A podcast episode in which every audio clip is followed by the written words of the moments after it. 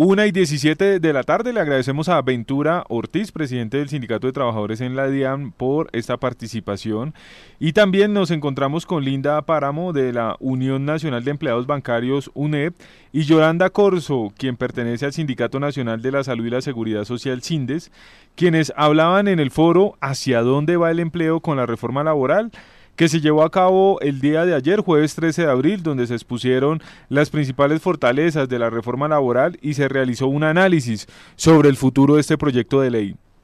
Mi nombre es Yolanda Corso, pertenezco a la organización sindical CINDES, Sindicato Nacional de la Salud y Seguridad Social. Eh, el evento me ha parecido muy importante. Eh, me pareció que lo que se ha informado acá de la realidad que está pasando en el país, donde la tercerización laboral es más eh, de un 90%, donde la informalidad eh, de los jóvenes, donde lo están presentando, es de más que todo un 95%, donde la precarización y donde los salarios eh, lo mostraba la academia eh, los salarios más altos están entre un, entre un promedio de 2.700.000 pesos. Esto nos deja como eh, sector sindical, nos deja como, nos deja ver eh, una preocupación muy importante ya que las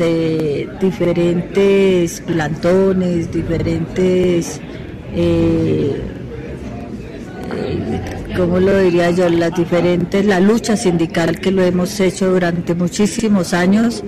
eh, deja evidenciar que verdaderamente hemos hecho un trabajo de evidenciar este, esta problemática y en este momento vemos frutos. El presidente de la CUT, Francisco Maltés, está haciendo un trabajo muy importante que es evidenciar esta problemática y vemos que más del 60% de los trabajadores en Colombia está sobre un salario del 60%. No lo está diciendo la CUT eh, directamente, sino lo está diciendo la academia y eso es muy importante para nosotros en el sector sindical, ya que eh, nos, eh, nos está transmitiendo que lo que nosotros como sindicalistas lo hemos evidenciado y lo hemos vendido durante muchos años, ya la academia lo está transmitiendo. Y eso para nosotros es muy importante que se han hecho estudios verdaderamente sobre la tercerización, sobre los baja participación dentro de las todas las brechas de, de, de formalización laboral. Y también nos evidencia de la, de la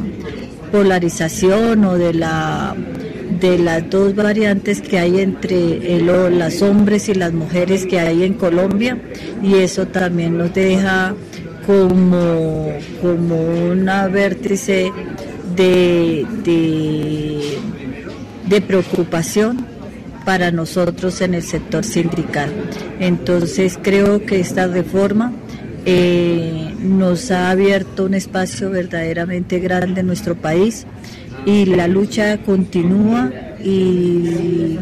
para nosotros en el sector sindical es muy importante y como lo dijo el presidente de la Cámara, David Racero, creo que es un consenso estar acá donde está la academia, donde están los sindicatos, donde están los empresarios, donde está todo el mundo hablando del tema y eso es muy importante en este país donde no se hablaba antes, donde era un tabú y para nosotros es muy importante ver estos eventos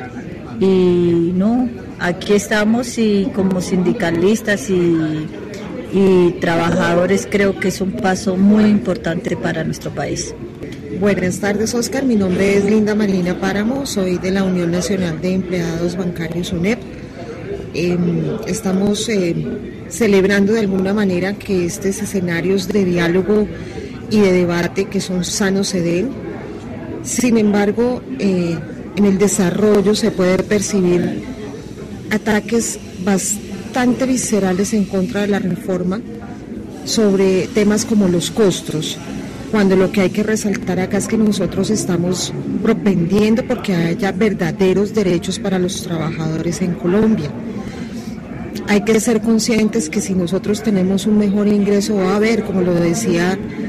el presidente de la Cámara, David Racero, un mejor consumo, una mejor calidad de vida, un trabajo digno. Esta reforma habla de derechos, no está obligando, como lo decía eh, el abogado López, de que estamos obligando, que estamos motivando, que estamos incentivando a que haya una forzosa sindicalización de las personas. No, todo lo contrario. Estamos es defendiendo y que de verdad se materialice lo que nos dice la OIT, lo que nos dicen los tratados internacionales respecto a un trabajo digno y decente en Colombia. Los colombianos en todos los escenarios, los que están en el campo, en la ruralidad, en la ciudad, en cualquier escenario, las trabajadoras domésticas, todos merecemos un trabajo digno y decente, que dignifique como seres humanos que somos la vida. De ahí se desprende todo lo demás. Por eso eh, celebramos el espacio, que esté la academia, que estén los empresarios representados, que estemos nosotros como organizaciones sindicales que, como lo decía mi compañera Yolanda Corso,